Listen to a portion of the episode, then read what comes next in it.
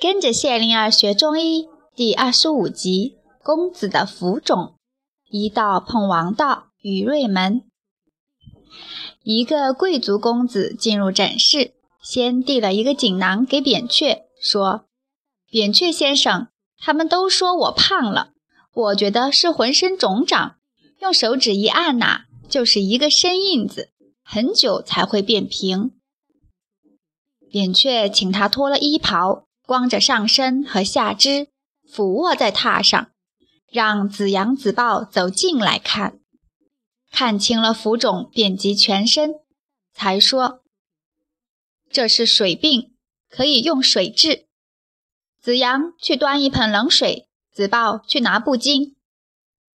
公子几乎毫无遮盖，却不觉得冷，听任子阳、子豹用布巾蘸了冷水。在他的背腿抹动，看来他是享受着意外的凉爽，竟闭着眼睛睡去了。他身上的肌肉开始微微收动。扁鹊看见了这细微的变化，点头了。果然，公子忽然醒来，说：“我要尿尿。”口气和小孩一样。扁鹊让子阳陪他去尿了。当然。披了衣袍，不能坏了公子的形象。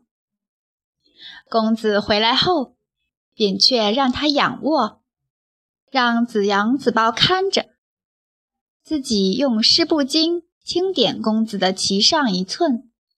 公子的身体又在收动了。只是一会儿，公子又要尿了，就这样去尿了五次。公子回来说：“嘿，我不那么肿了。”腰带收紧了，扁鹊说：“公子还要再调理几次。”行，全听你的话。哎，御医的药还吃吗？等过两天你没有浮肿了，再看是否要吃药。这一问一答听起来简单，其中大有奥妙。贵族公子来看扁鹊，已经是不信御医。扁鹊说话留有余地，是不想冒犯御医。公子问的随便，扁鹊答得体面。在这一刻，扁鹊还没想到官民不平等，只是本能的觉得民间的医者应该尊敬官方的御医，就像尊敬所有的人一样。在这一刻，他所表现的是典型的姜太公倡导的齐国民风。淳朴自然，